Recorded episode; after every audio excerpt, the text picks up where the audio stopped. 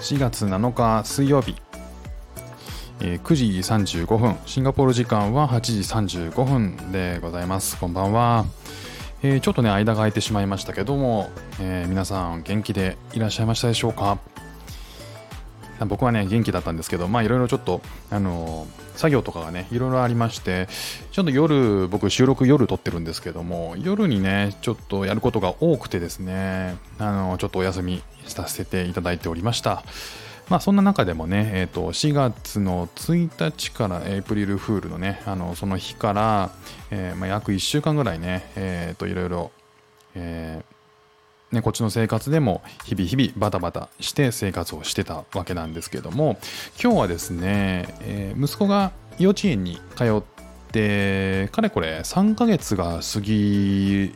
ましたね。でそんな中であのその息子の、えー幼稚園は言葉がね英語と中国語だけなんですよね。日本語は一切使わないという幼稚園で、まあ、そんな中でねあの英語ってどんな風に、え覚えていくのかなっていうのは僕自身もすごく興味があって、えちょっとね追っかけていってはいるんですよね意識的にね。で今日は今のところ息子がどんな英語の状況なのかをちょっとお話ししたいなと思っております。息子が最近使っている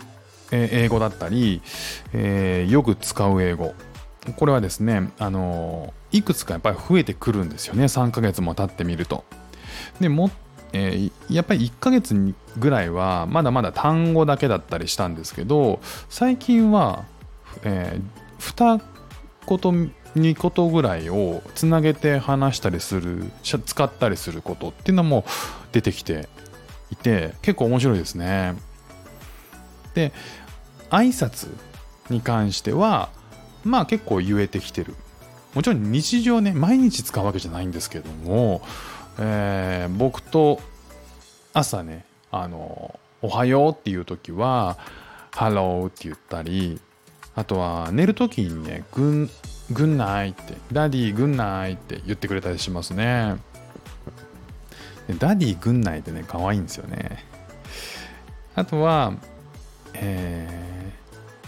ー、あ、Thank you。これはね、よく使いますね。まあ、あの僕とか妻も、えー Thank you, Sorry。この2つはね、意識的に使うようにしてて、やっぱまあ日本語でもね、えっ、と、ありがとうとごめんなさいはちゃんと言おうよっていう風に言って育ててきてるんで、まあこっちだとね、この Thank you, Sorry は、えー言うようにっていうので、あの、日々僕たちも使っていることによって息子も使うようになっているっていう感じですね。この Thank you Sorry は割と日常的にね、えーと使えますね。おもちゃを貸し借りした時に、ね、使ったりとか、例えばおもちゃ取っちゃって、えー長男がね、弟を泣かしてしまったりとかね、まあ、素直になれない弟もいるんですけど、えーその中でね、最終的に Sorry ってね、えー言って仲直りしたりとか、ね、っていうのを、えー一連のことをね、親が、まあ、誘導しながらやってるっていう感じですかね。あとはね、えっ、と、兄弟同士で遊んでいて、えー言ってるのが、ノーって言ってます、まあまあ、ノーぐらい言うだろうって話なんですけど、えー例えばあのおもちゃをそれは自分のだっていう時にダメダメノーノーノーノーノーっていうのをね結構自然に言ってたりとかしますね。あと wait あのまあダメとかにね近いシーンで使ってるんですけどうんその自分が、えーこうセッティングしたプラレールとかトミカを、まあ、おもちゃをね、えー弟が取ろうとしてる時にダメダメノーノーノーっていうのとウェイウェイウェイってねなこう自分がスイッチ入れて動かすからちょっと待ってろみたいなことでウェイウェイウェイってね言ったりとかします。あとは、えー、と長男はねあの自分が何かこう、えー見せたい時弟に見せたい時に、まあ、手元でこうおもちゃをいじってて弟がちょっと遠くにいてそうするとね、あのー弟のね名前呼んでこっちこっちこっちこっちおいで come, come here come here come here ってね言ってたりします。come here っていうね。あと come here come here sit down sit down sit down ね、座って座ってってね。そういったことが英語で割と自然に言ってるって感じですね。で、座ったら座ったで、クロスやレック、クロスやレックスって、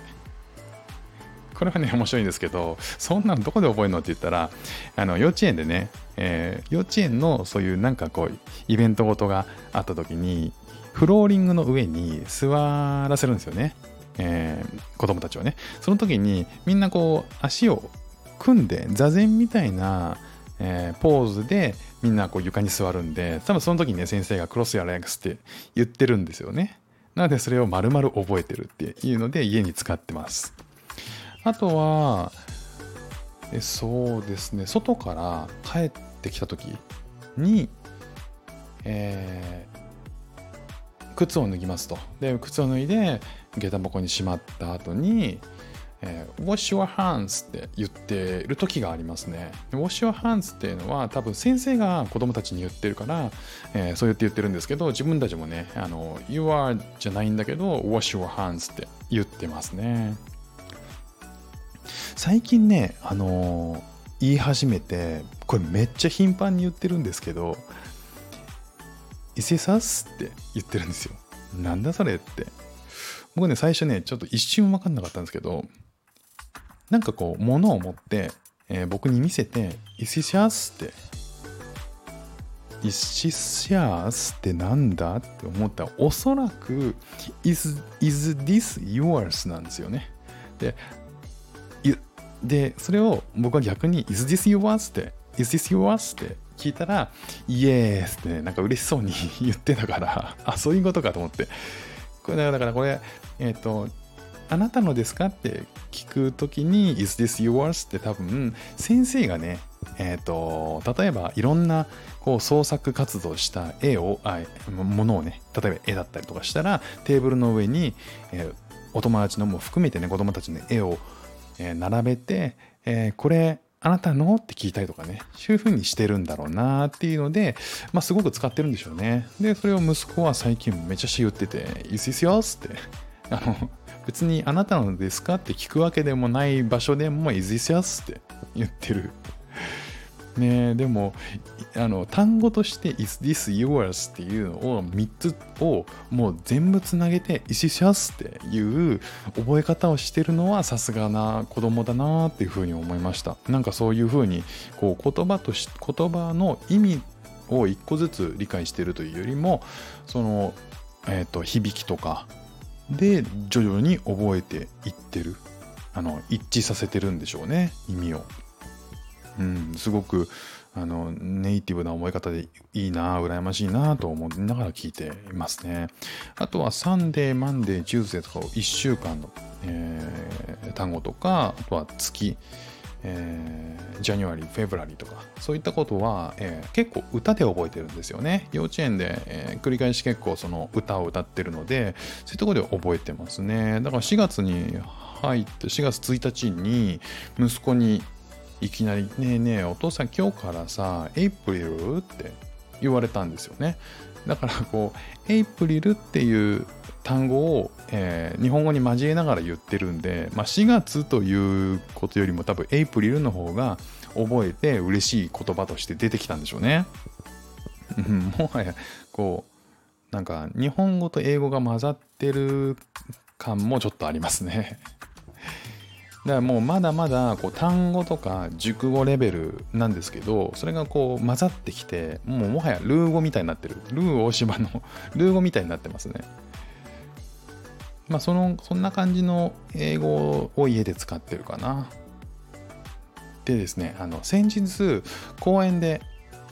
えー、同じ幼稚園の仲良しの子に会ったんですね。で、息子はその子の子大好きで、えー、その子はね、えー、どのくらいあの息子のことをね、あの気にかけてくるか分かんないんですけど、まあ割あの割とこう仲良く遊んでたんですよね。で、持ってた息子がね、バスを持ってたんですよ。バスのおもちゃを。で、えー、とそれを、その、その子にね、せえーと、見せて説明してたんですよね。で、その子ちなみに英語圏の子なんですよ。お友達は。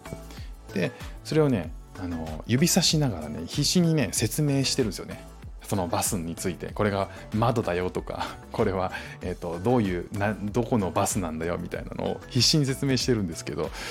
やっぱねこの姿勢ってやっぱ大事なんだなっていうのを大人があの気づきますよね。気づかされるっていうことがありましたね。見てて。多分あんまり伝わってないんでしょうけど、えー、まあ、指さしてることによって伝わってるっていう部分はあるんだと思うんですけどあのこのね、えーと、伝えるっていう姿勢はねすごく大事なんだろうなってね僕も思います。ついついねあのまだ喋り喋れないから、えー、うまく喋れないからあんまり喋あの日本英語を使って外国人に説明したりするのは大変だなってね腰重いななんて思う日もあるんですけど、えー、それがね、えーと、息子のこの姿勢を見習って、日々頑張っていかなきゃいけないなというふうに思いました。で息子はこれこの状況って、えー、伝わらないっていうもどかしさはあるのかなっていうのをちょっと考えますねなんか日本語でさえこう自分の言葉を使ってあの結局こう今でも伝えられないとは思うんですよ日本語でさえ。でもちろんこれまでも親に伝えられないことなんて、ね、ずっとこうたくさんあった年齢なんですよねまだ3歳あの半なので。でそれがこうこれまでも日本語でさえうまく伝えられないし、えー、逆にこう言ってることあの大人が言ってることも100%わからないっていう状況の年齢の中でじゃあそれが英語に切り替わったところでもしかしたらそれが英語であろうが日本語であろうがいずれにしても多くのことを伝えられる年齢ではないということが、えー、ある意味いい方向につな、がってんじゃないかなっていうふうに、えー、と思いましたね。だからこう伝わるか伝わらないか仮にこう日本語がすごく上手に喋れてしまう大人だとやっぱりこう日本語で伝えたいことっていうのはたくさんあるし、あの日本語で伝えてきたことってのはたくさんあるじゃないですか。ただそれを大人になってから英語を学ぼうとするとなかなか自分の伝えたことが出てこないでも頭で日本語で並べられてんだけどなっていうことがじゃあこの、えー、結構ジレンマになるんですよね僕もね。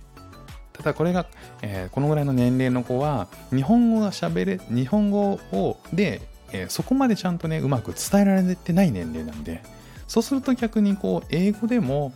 うん、それが伝わらないことっていうのはそこまでこうもどかしさにはなってないのかもしれないなって思いました。だからそれが日本語であれ英語であれ、えー、今息子も中国語もやってるんですけどそのどの言葉でも結局こう、えー、言葉を発して少しずつこうコミュニケーションが取れるようになってくるところに喜びを感じるものなのかなと思ってやっぱりこの年齢で英語を、えー、とかね中国語とか海外の言葉を、えー、学べるっていうのはすごくあのいいことだなというふうに改めて思っています。引き続き期待して観察したいなと思っておりますのでまた、えー、この場でお話ししたいと思ってます。じゃあ今日も聴いていただきましてありがとうございました。ではまた。